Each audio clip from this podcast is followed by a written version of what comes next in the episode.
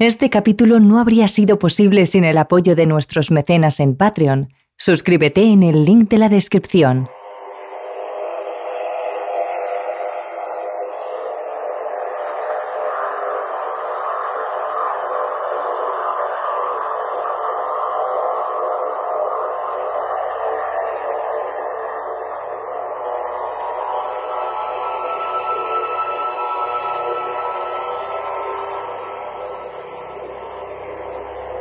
Siempre decimos que los lugares en los que han sucedido cosas funestas conservan, una vez abandonados, parte de esa energía negativa.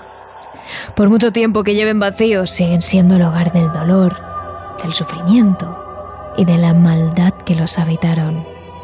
De hecho, a veces, que estén vacíos solo ayuda más para que se conviertan en el hogar de las almas en pena lugares silenciosos, tranquilos y oscuros, en los que los espíritus pueden refugiarse y a los que se ven atraídos por la energía negativa. Hoy os hablamos de uno de esos lugares, posiblemente de uno de los más encantados del mundo. Hoy os hablamos del Hospital Gonyam Psychiatric. Terrores nocturnos con Emma Entrena.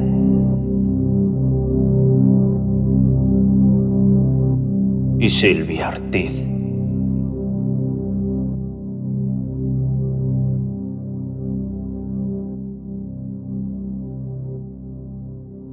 Estamos en Corea del Sur, año 1982.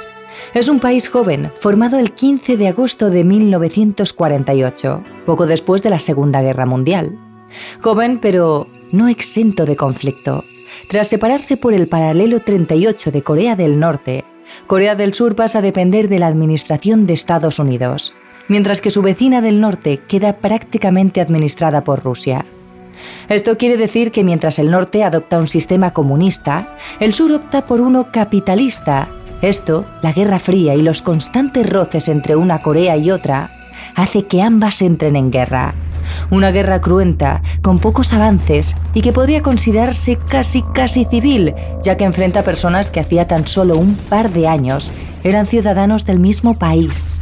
Esto quiere decir que enfrenta a hermanos, a amigos y a familias enteras. Familias que pese al armisticio firmado en 1953, quedan separadas para siempre por la frontera entre ambas Coreas y muchas de ellas no vuelven a verse. Sin embargo, la paz que se firma nos sirve para que el país deje de pasar por problemas.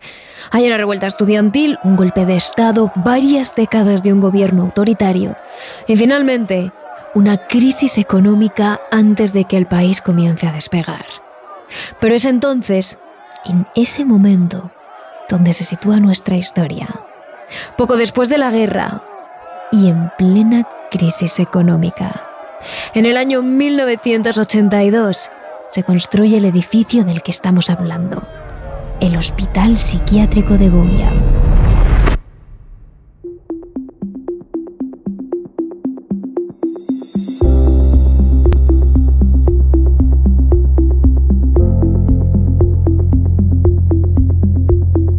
El edificio se levantó en un pueblo de las afueras de Seúl, la capital, llamado Gyeonggi-do, lo primero que da la bienvenida a los visitantes es una puerta oxidada de metal. Dos enormes rejas que se abren ante un camino rechinando. Es entonces cuando se accede al edificio. Un edificio completamente blanco, de tres plantas, con unas serpenteantes escaleras exteriores que recorren cada una de ellas. Al final, tras varios años, se construyeron otros dos edificios más a imagen y semejanza del primero, para poder albergar a todos los enfermos que necesitaban cuidados en el hospital. Por dentro es un lugar común, lo que podríamos esperar de cualquier sanatorio. Una entrada que hacía a veces de control, largos pasillos blancos, un comedor en el que se juntaban todos los internos y pequeñas habitaciones con baños. Por supuesto, también había dependencias para los médicos, quirófanos, salas de operaciones, consultas médicas y todas las maquinarias disponibles para hacer pruebas a los internos. Pero, ¿qué clase de internos? Sobre todo internos con problemas mentales graves que no podían valerse por sí mismos y de los que las enfermeras se encargaban totalmente personas que en aquella época tenían enfermedades casi incurables, como la esquizofrenia o la bipolaridad, también con psicopatías o psicopatologías, aunque muchas de ellas ahora sean tratables. En esa época les obligaba a depender de las enfermeras para todo. Con esa labor, el sanatorio estuvo abierto hasta finalizar la década de 1990, cuando quedó misteriosamente abandonado. Por un motivo terriblemente macabro. Sus pacientes comenzaron a morir en masa sin ningún tipo de causa conocida. Empezaron a morir uno detrás de otro, sin que el hospital pudiera averiguar nada, sin que se descubriera un médico o una enfermera que estuviera detrás del caso. Así que al final el hospital no encontró otra forma de arreglarlo que simplemente cerrando sus puertas. Pero eso no impidió que toda Corea comenzara a tratar de averiguar el motivo de estas muertes. Y desde entonces se contaron muchas leyendas sobre el sanatorio Gongyam. La primera leyenda dice que las muertes de los internos estuvieron causadas por el director y el dueño del hospital. Un sádico, un psicópata que había utilizado el hospital psiquiátrico como tapadera para tener a su disposición a un montón de gente inocente, indefensa y por la que nadie iba a preguntar. Sobre los pobres internos realizó todo tipo de pruebas forenses y médicas, o así era como él las llamaba, en realidad, eran experimentos macabros en los que se hacía sufrir al paciente sin tener en cuenta su bienestar en ningún momento. Experimentos en los que el doctor abría cráneos, electrocutaba a los pacientes, los metía en baños de agua helada y de hirviendo. U otros que no eran físicamente dolorosos, pero sí mentalmente terribles. Como algunos en los que aislaban a los internos en su habitación durante semanas sin contacto social, sin hablar, sin ver la luz del sol, hasta que sus cabezas eran el lugar más horrible en el que habitar. En general, todo tipo de tratamientos experimentales y dolorosos con los que se les decía a los familiares que conseguirían curar los males de los pacientes. Pero en realidad, Incluso él mismo sabía que todo aquello lo hacía simplemente para alimentar su sadismo y que nunca de esa forma conseguiría curar a los pacientes, que simplemente les estaba matando poco a poco.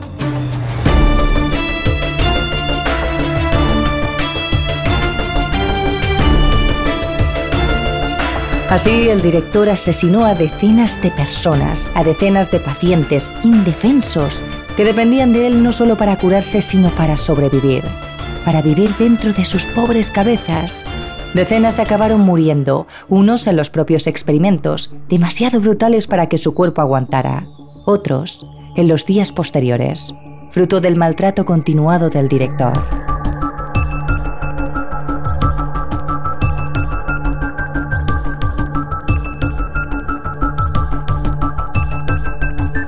Pese a que el director del hospital pudo continuar con sus horribles tratamientos y experimentos durante años, Llegó un momento en el que tras dos décadas en los que decenas de pacientes desaparecían y morían sin ningún tipo de explicación, las familias comenzaron a hacer preguntas.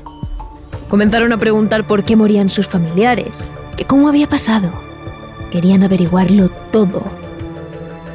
Eran demasiadas muertes accidentales y casuales y las familias acabaron por llevar el caso ante la policía coreana, que acabó abriendo una investigación y clausurando el hospital. Pero ¿qué pasó con el director? Bueno, era un hombre poderoso, con muchos contactos entre los estadounidenses que manejaban el país en la sombra. Consiguió destruir todos los documentos que le incriminaban, hacerlos desaparecer y finalmente huir a Estados Unidos con la ayuda de sus contactos. Allí, pese a sus horribles crímenes, el hombre murió simplemente por su vejez, dulcemente, sin pagar nunca por sus crímenes. Las muertes de los internos quedaron sin resolver, dicen, y su espíritu, por tanto, nunca abandonó los pasillos del psiquiátrico Gonya. Sin embargo, como en todas las leyendas, siempre hay varias versiones. Al final son historias que pasan de boca en boca y que acaban sufriendo modificaciones. Y nunca se llega a saber cuál es la verdadera. La siguiente teoría de los coreanos apunta simplemente a la falta de cordura de los pacientes y al maltrato al que se les sometía. En plenos años 90, la crisis económica atenazaba fuertemente a Corea. La población no estaba en su época más bullante. El Estado no tenía prácticamente para mantener a sus ciudadanos, menos aún para enfermos mentales sobre los que caía un terrible estigma. Eso quería decir que el sanatorio estaba en unas condiciones terribles. Las habitaciones llenas de suciedad, el agua se filtraba por goteras que no se arreglaban nunca, los baños estaban llenos de insectos y la comida era mala y escasa. Apenas llegaba a cubrir los gastos nutricionales de los pacientes. Todo eso sin hablar del estado en el que se encontraban los propios enfermos. Como no había personal suficiente, pasaban mucho tiempo solos, encerrados en sus pequeñas habitaciones. Algunos, los menos cuerdos, incluso atados a la cama para que no dieran problemas. No recibían los cuidados más básicos, por lo que pasaban días abandonados, sucios, con los mismos uniformes manchados, en sábanas que llevaban semanas sin cambiarse. Un trato absolutamente inhumano, tanto psicológicamente hablando como desde el punto de vista de la salubridad. Todo ello desembocó en aún más enfermedades. Muchos acababan por contraer males como la viruela o la tuberculosis, aumentando así su sufrimiento. Otros acababan consumidos por las picaduras de insectos y las mordeduras de las ratas que los rodeaban noche y día y no les dejaban vivir. Y otros acabaron volviéndose aún más locos por el maltrato y la soledad de su habitación. Al final, los que no murieron por las enfermedades, por el dolor o el sufrimiento que les causaba la falta de higiene, lo hicieron por la soledad. Fueron muchos los que acabaron tirándose por las ventanas del último piso o simplemente dejándose morir, evitando comer o beber. El caso es que el resultado es el mismo que en la primera historia, el que se sabe que es real. Los internos acabaron muriendo en extrañas circunstancias, en este caso, en una ola de suicidios. Fueron de nuevo muertes que podrían haberse evitado y que pese a la investigación de la policía, quedaron sin respuesta, sin un culpable.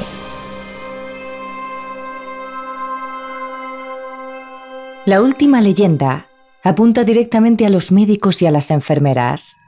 Dicen que allí el personal sanitario pasaba horas y horas con los pacientes, encerrados entre las cuatro paredes del hospital entre las risas histéricas, los llantos, los delirios y la locura de los pacientes. Al final fueron ellos mismos los que acabaron volviéndose completamente locos, rasgando las paredes de las habitaciones, arañándose las vestiduras, gritando a la nada y llorando en medio de la oscuridad. Todo sin ningún motivo. Finalmente los médicos y las enfermeras acabaron perdiendo la cordura y se suicidaron junto a sus pacientes. Se tiraron por la ventana en un suicidio masivo que quedó grabado para siempre en la historia de Corea. Todos acabaron falleciendo en el psiquiátrico de Gongyam. Después de eso, a la policía no le quedó más remedio que cerrar el sanatorio, cerrar el expediente y no volver a hablar del tema nunca más. El objetivo era que nadie descubriera nunca lo que había pasado entre las paredes del sanatorio el caso es que todas las historias acaban con el único dato real que se conoce. Una oleada de muertes golpea el sanatorio y las autoridades lo acaban cerrando. Pero hay algunas versiones que indican que el lugar estaba maldito desde antes. Que durante la guerra de Corea, en los terrenos de la localidad de Gyeonggi-do, se produjeron múltiples batallas. Y que allí fueron enterrados una multitud de personas de soldados caídos asesinados en decenas de fosas comunes. Por lo que la sangre y la muerte de estos hombres impregnaba el terreno desde un principio. Por lo tanto, de alguna forma, el sanatorio estaba destinado a estar maldito desde antes incluso de que se construyera. El caso es que, por unas cosas o por otras, sobre el sanatorio de Gongjiang comenzaron a contarse innumerables y macabras historias. Los vecinos de la localidad más cercana afirmaban que durante la noche, cuando el silencio se apoderaba de todo, se escuchaban gritos procedentes del sanatorio, que los lamentos y los llantos desgarradores impregnaban el aire. Tanto era así que hubo un momento en el que incluso de día los gritos rompían el silencio del ambiente. De hecho, llegado un punto, los vecinos decidieron dejar de pasear por allí. No solo eran gritos, se sentían observados como si las presencias les ahogaran, como si les vigilaran mientras caminan. Algunos incluso reportan haber visto figuras fantasmales en las ventanas del último piso. Hombres y mujeres con camisa y pantalón blanco, con el cabello negro desgreñado y los ojos vacíos.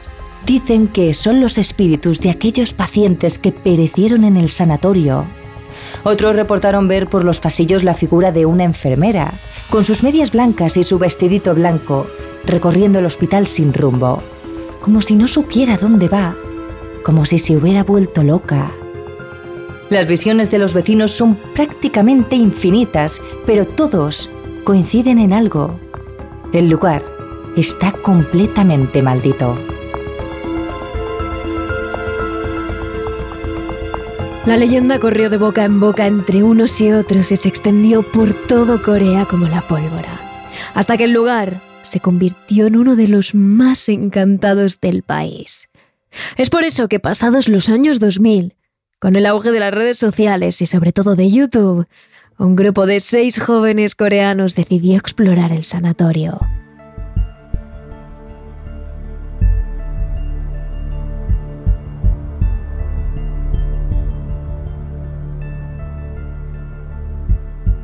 Son tres chicos y tres chicas, jóvenes, adolescentes.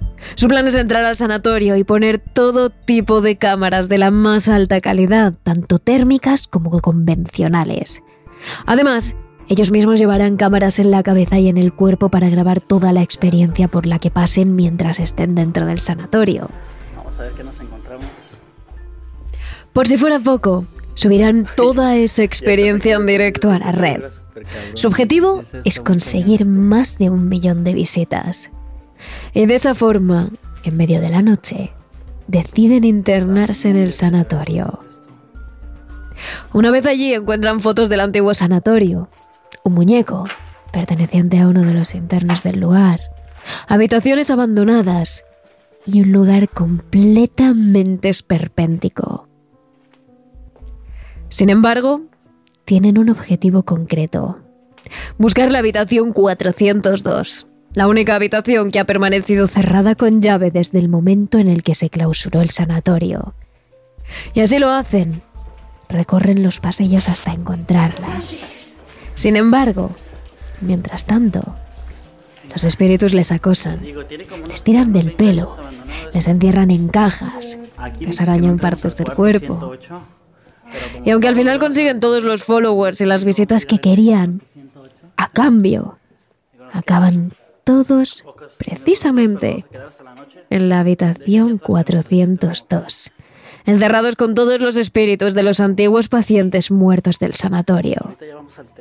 Y al final, muertos y desaparecidos del mapa, sin que su familia puedan encontrar sus restos.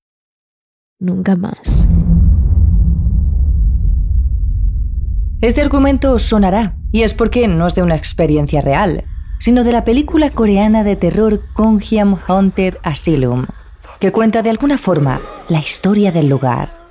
Esta película, junto a un artículo de la CNN que califica el hospital de Gongjiang como uno de los 10 lugares más encantados del mundo, hicieron que la historia de este sanatorio se extendiera como la pólvora, no solo por Corea, sino a nivel internacional.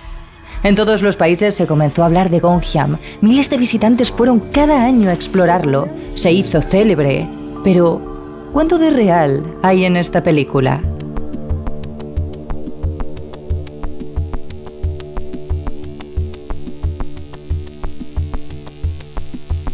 Lo cierto es que muy poco. Porque aunque la película recogiera parte de las leyendas que os hemos contado y mucho más terror, la realidad no tiene nada que ver con el mundo paranormal. Según se dice, lo más probable es que el cierre del hospital se debiera a problemas administrativos y problemas con aguas residuales. El director del hospital no se suicidó ni se cerró el centro por maltrato o asesinato de pacientes. El negocio del hospital psiquiátrico en realidad llegó a su fin debido a las finanzas. Con la implementación de la Ley de Protección de Fuentes de Agua de Corea del Sur, la nueva instalación de tratamiento de aguas residuales se convirtió en un requisito indispensable que debía cumplir el centro. Con este nuevo problema llegaron los desacuerdos entre el propietario del edificio y el director del hospital. ¿Valía la pena invertir una gran cantidad de dinero en cambiar toda la instalación del edificio? Uno decía que sí, mientras el otro se negaba rotundamente a llevarlo a cabo y con el tiempo la cosa no cambió. Jamás se llegó a un acuerdo. En 1997, con esta discusión todavía presente, el anciano y propietario del edificio falleció y jamás se llegó a dar una solución al problema de la nueva ley de aguas residuales. Esto hizo que el hospital durante todo ese tiempo permaneciera totalmente cerrado. Cuando el hijo del propietario del hospital se hizo cargo del terreno, jamás se interesó en cambiar nada del lugar y eso hizo el hospital se deteriorara por completo. En cuanto al exdirector del hospital, el cual estuvo insistiendo bastante tiempo para llevar a cabo la renovación de la infraestructura del centro y así cumplir con la ley, al ver que el propietario no daba su brazo a torcer, decidió irse a otra provincia, donde abrió otro hospital psiquiátrico y continuó con su carrera profesional. Y si entramos en detalles de la habitación 402, aquella donde supuestamente quedaron atrapadas las almas en pena que vagaban por el hospital, que así cuenta la película coreana de terror Gongyam Haunted Asylum, no hay apenas reportes sobre que allí existiera actividad paranormal. Las miradas de los más curiosos se posaron en la habitación tras el éxito de la película y de ahí surgieron los rumores. Es cierto que un edificio tan espeluznante como el hospital es razón suficiente para crear todo tipo de leyendas. Y eso, sumado con películas de terror o programas de televisión cuyo escenario principal ha sido ese, todavía más. Sin embargo, más allá de algunos grafitis siniestros dibujados por aquellos que han ido a explorar el lugar, no hay mucho más que ver en las ruinas de lo que anteriormente fue un hospital psiquiátrico. Incluso, en ocasiones, algunos youtubers o influencers también han decidido acercarse hasta Gongyam para ver si allí ocurría algo, si escuchaban voces o en el mejor de los casos, veían presencias. Pero cuando terminan de explorar, la conclusión es siempre la misma. Un lugar a simple vista siniestro en el que, una vez dentro, no ocurre nada. Pero este choque de opiniones es lo que por otra parte sí da misterio al asunto. A pesar de haberos contado las razones quizás con más peso por las que este hospital pudo haber cerrado, las leyendas y el misterio acerca de este lugar siguen muy presentes. Hay quienes prefieren no acercarse porque afirman que la energía que queda allí es oscura, densa y fría, cargada en su mayoría de mucho dolor, y esto provoca que otras entidades con más fuerza se alimenten del ambiente del hospital. Es por ello que los más precavidos optan por quedarse lejos y dejarse de juegos y exploraciones totalmente innecesarias.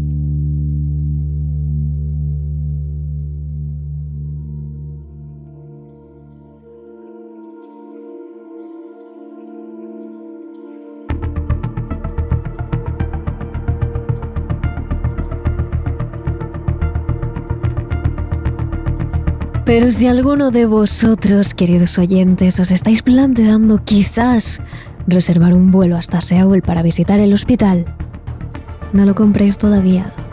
Porque desgraciadamente, el hospital psiquiátrico de Gonja fue demolido.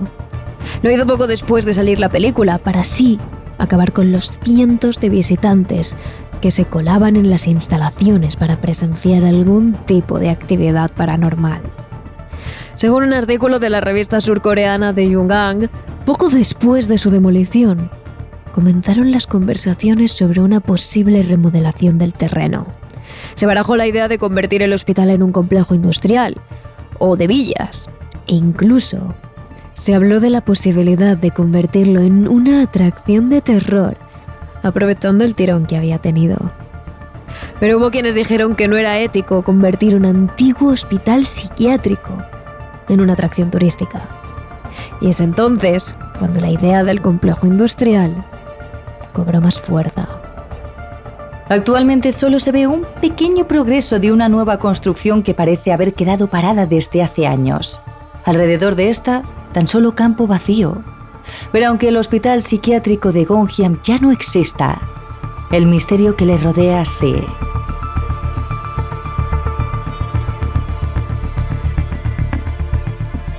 Y hablando de hospitales, no os olvidéis de escuchar nuestro último capítulo extra en Patreon, donde hablamos de experiencias paranormales de profesionales sanitarios en diferentes hospitales. Tampoco te olvides de seguirnos a través de nuestras redes sociales. Somos arroba terroresn en Twitter y arroba terrores nocturnos barra baja TRN en Instagram y TikTok. Y en nuestro canal de YouTube, bajo el nombre de Terrores Nocturnos. Terrores Nocturnos, realizado por David Fernández Marcos.